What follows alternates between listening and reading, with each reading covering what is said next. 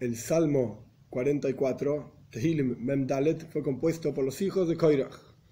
Hay una discusión entre nuestros sabios si se trata específicamente de los hijos del personaje Koirach, que tiene una parsha en la Toira, Asir el Kana Saf, cuando son tragados por la tierra, como está ampliamente explicado en la Toira, en el Sefer Bamidbar, Pashas Koirach, en el libro de Bamidbar, en el desierto, el cuarto libro de la Toira, ellos ellos no murieron porque hicieron teshuvah, porque retornaron a Dios, se arrepintieron, digamos, de toda la rebelión que organizó su padre. Y en el lugar en donde ellos estuvieron, cuando la tierra los traga, pero para después salir de ahí, ahí tuvieron profecía, nevúa, y dijeron una serie de tehilim, de salmos, compusieron una serie de salmos que básicamente hablan sobre Golus, sobre el exilio del pueblo judío en Babel, en Babilonia, y se puede entender también el exilio en forma amplia, incluyendo este exilio en el cual nos encontramos.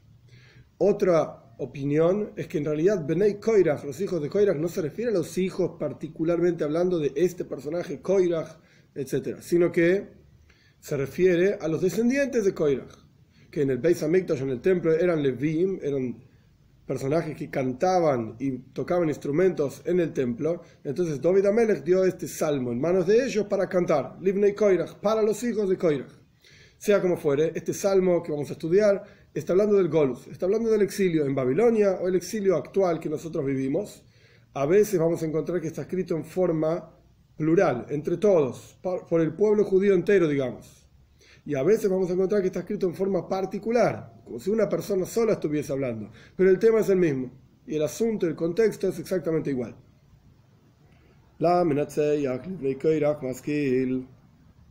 Para el director del coro, por los hijos de Koirach, para los hijos de Koirach, como expliqué en la introducción, maskil, maskil se refiere a un tipo de melodía, o se refiere que es un salmo que uno debe pensar, de Seigel, intelecto, y debe concentrarse para entender alguna enseñanza concreta. Veis, dos. Elohim biozneinu shomanu avaiseinu siprulanu hoyalpoal tabimehem bimekedem. Dios, con nuestros oídos escuchamos, nuestros padres nos contaron a nosotros los actos que hiciste en, aquello, en los días de ellos, en los días de antaño. Es decir, sabemos de las grandes salvaciones que Dios hizo con el pueblo judío en Mitzrayim, en Egipto, en el Yam Suf, en el Mar de Juncos, en la entrega de la Toira, las diferentes guerras que tuvo el pueblo judío contra los personajes en el desierto, contra Amolek, por ejemplo, contra los diferentes pueblos de la tierra de Canaán. Todas estas grandes maravillas nosotros las escuchamos. Gimel 3.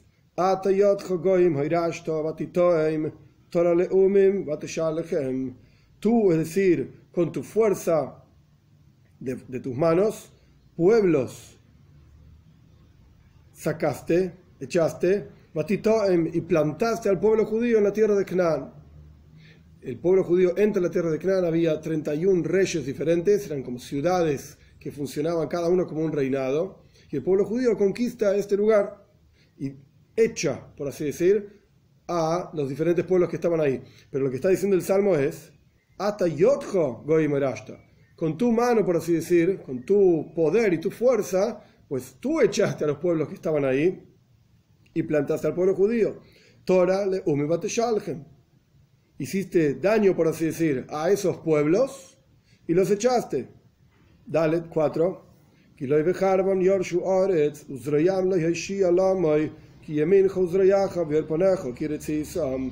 Porque no con sus espadas heredaron la tierra, y no con sus brazos, o sea, su fuerza, los salvó a ellos, sino que tu diestra y tu fuerza, tu brazo literalmente, y, el, y la luz de tu rostro, porque tú los deseas. Hey, 5. Elohim, sabe Yeshua y Tú eres mi rey, Dios, envía, ordena salvaciones a Jacob, al pueblo judío. Así como en aquellos días enviaste salvaciones y con tu fuerza es que realmente heredaron la tierra y echaron a los pueblos, etc. Ahora también en el exilio en Babel o el exilio en Babilonia o el exilio que nos encontramos ahora, sabes Yeshua es Jacob, como vamos a estudiar más adelante, ordena salvaciones para Jacob, para el pueblo judío. Vot 6. en ti, es decir, con tu fuerza y con confianza en ti, etc., nuestros opresores cornearemos, como un toro que cornea, etc. Aquí está hablando de la salvación de los otros enemigos del pueblo judío. Y en tu nombre pisaremos a aquellos que se levantan contra nosotros. Zain 7. Porque no en mi arco confiaré y no en mi espada me salvaré. O sea, no voy a ser salvado por mis armas, por mi capacidad de guerra, etc. No, Señor. Ges 8. Sino que fuimos salvados de nuestros, porque tú nos has salvado de nuestros opresores. Tzareinu significa aquellos que nos hacen tsar, sufrimiento. Umesaneinu y aquellos que nos odian, hevishoisa, se han avergonzado. Tzareinu se refiere a un sufrimiento, un opresor revelado, concreto. Entonces necesitamos una salvación. Umesaneinu y aquellos que nos odian se refiere a un odio en el corazón, más que nada que no necesariamente hacen algo al respecto, estas personas desean hacernos algo, pero al final no nos hacen nada, solamente queda ese sentimiento en el corazón. Esto es Evishoisa, que se avergüencen, porque cuando una persona quiere hacer algo y tiene toda la intención de hacerlo, pero en la práctica no lo pudo hacer, estamos hablando de hacer el mal a otra persona, se queda él mismo en su interior avergonzado y humillado de que deseaba hacer esto y no lo pudo hacer. Test 9.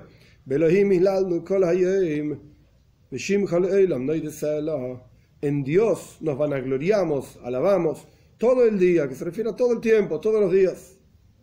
Y tu nombre, por siempre agradeceremos, Sela, Sela quiere decir por siempre, o elevar la voz, como ya hablamos varias veces, en medio del cántico. Yud 10.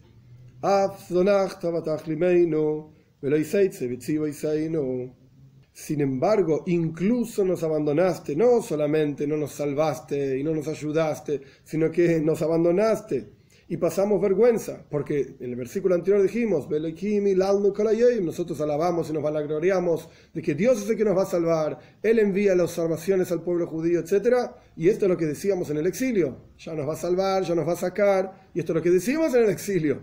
Y sin embargo, ¿Qué ocurrió? En el versículo 10, incluso nos dejaste y nos avergonzamos, porque la salvación no llega. En su momento en Babel no llegaba, y los pueblos se reían de nosotros, que nosotros decimos, sí, mucho Dios, mucho Dios, que te ha salvado de diferentes situaciones, y ahora y no sale Dios en nuestros ejércitos. Es decir, en la práctica no tenemos esta salvación que han tenido nuestros padres, como empieza el salmo en los días de antaño. Y no solamente esto, Yud Aleph 11,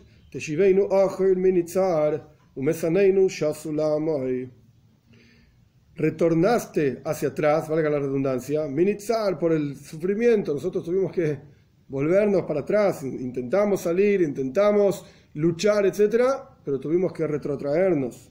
Y aquellos que nos odian, se llevaron, por así decir, nuestro botín para ellos. Se, llevaron todo. Yud Beis 12. Nos entregaste como ovejas de comida, como animales para comer, y entre los pueblos nos esparciste. Yud Gimel 13. Timkor Amjo vendiste a tu pueblo sin riqueza, o sea, por ninguna riqueza, porque en la práctica Dios no necesita ningún tipo de riqueza. Lía Zav, mío es la plata, mía es la plata, mío es el oro. Esto es lo que dice Dios, un profeta, un versículo de un profeta. Entonces, continuando, digamos, con esta desilusión en donde constantemente alabamos a Dios, nos van a gloriamos a un Dios, nos salvó ante, en, los, en días de antaño, etc. Y ahora, Timkor vendiste a tu pueblo por ninguna riqueza y no aumentaste el precio de ellos, o sea que incluso los vendió, nos vendió por poca cosa. Yuddalet 14.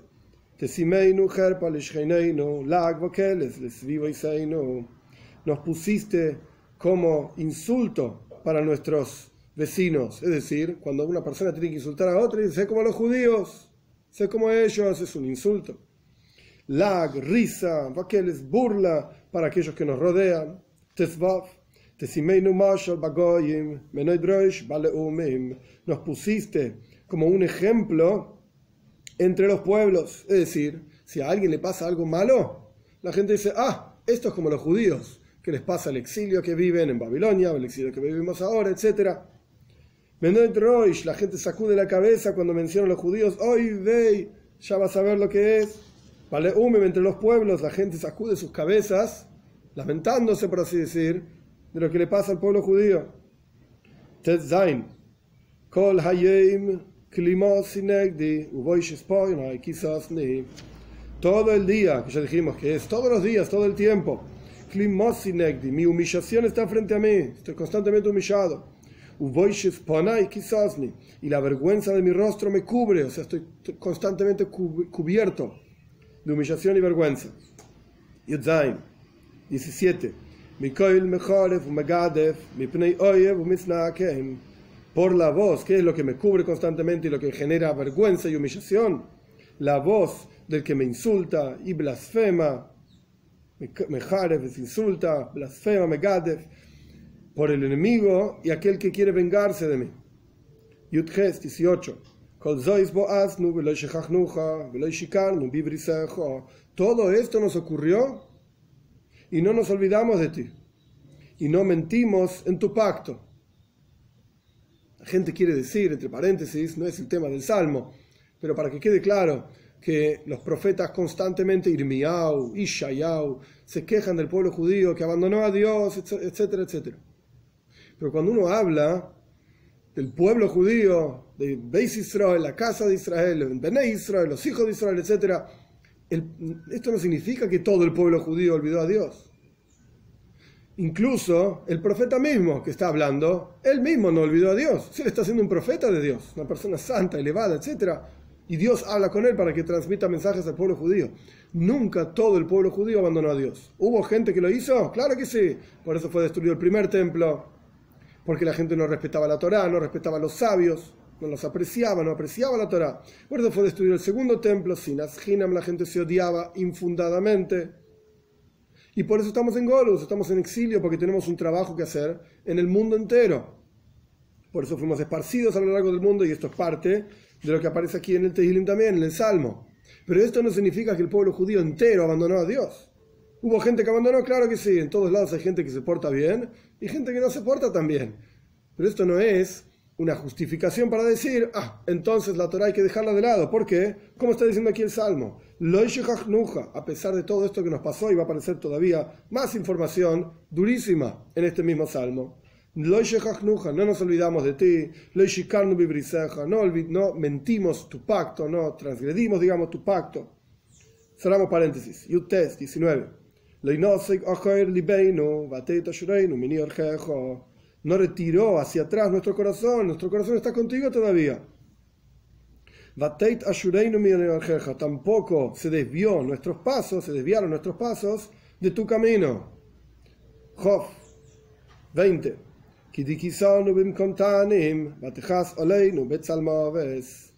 Incluso cuando nos afligiste, incluso cuando nos afligiste, en el lugar de serpientes, que las serpientes en el desierto son crueles. La serpiente no tiene ningún tipo de misericordia por su enemigo, digamos, por su presa, incluso cuando estuvimos en el desierto, en lugares en donde estaba lleno de serpientes incluso cuando nos cubrió sobre nosotros la oscuridad. Esto se refiere al Golus, al exilio, que el pueblo judío está esparcido entre diferentes pueblos comparados con Tanim, con la serpiente, en donde de vuelta el concepto es que no tienen misericordia por nosotros, y todo lo contrario, son crueles con nosotros. Aún así, Jof Aleph 21, ¿acaso olvidamos el nombre de nuestro Señor? ¿Acaso extendimos nuestras manos a un Dios extraño? Job 22. Por todo esto, que a pesar de todos los sufrimientos que pasa el pueblo judío en el Golus, en el exilio, ¿acaso Dios no examina esto? ¿Él no sabe esto? Que no olvidamos de Él, que no nos olvidamos de Él, que no mentimos en su pacto, que no nos fuimos para atrás, que nuestro corazón está hacia Él, que no alejamos nuestros pasos de su camino, que no extendimos nuestras manos a un Dios extraño. ¿Acaso Dios, de vuelta, 22, ¿acaso Dios no examina esto? Porque Él conoce los secretos del corazón, las cosas ocultas en el corazón. Hof Gimel, 23, más aún. No solamente no te abandonamos en general, sino que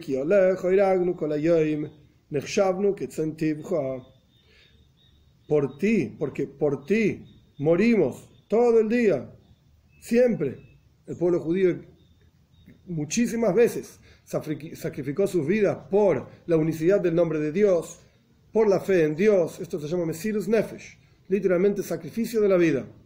En montones de situaciones, las más famosas, Azara, Aruge y Malchus, los diez mártires que en diferentes épocas fueron muriendo, Rabbi Akiva, Rabbi Shmuel, diferentes personajes, Rabbi Gamliel. Esto se lee en el rezo de Yom Kippur, del día de la expiación, el día del perdón, como diciéndole a Dios, nosotros tenemos grandes personajes que han entregado su vida por ti. Y en muchísimos casos, en los cuales literalmente hay un caso famosísimo, Hillel Ashkenazi, Rabbi Hillel Ashkenazi, los encerraron en, una de las cruzadas, año 1100, 1200, por ahí, en la sinagoga y los quemaron vivos. Literalmente, a él, con toda su comunidad, y hasta el día de hoy se estudian los escritos de él, escritos legales, alágicos, que tienen una importancia enorme para el mundo ashkenazí principalmente, para el mundo, digamos, de los judíos que provienen de Europa, Europa del Norte, principalmente. Por ti morimos todo el día somos considerados como ovejas al matadero. Jof Dalet 24.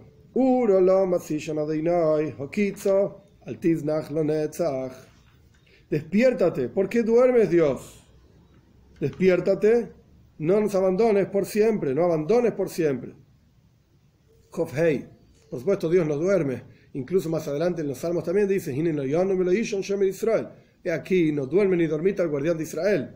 Pero el punto es, en medio de tanto sufrimiento, la petición es, bueno, levántate y salvanos.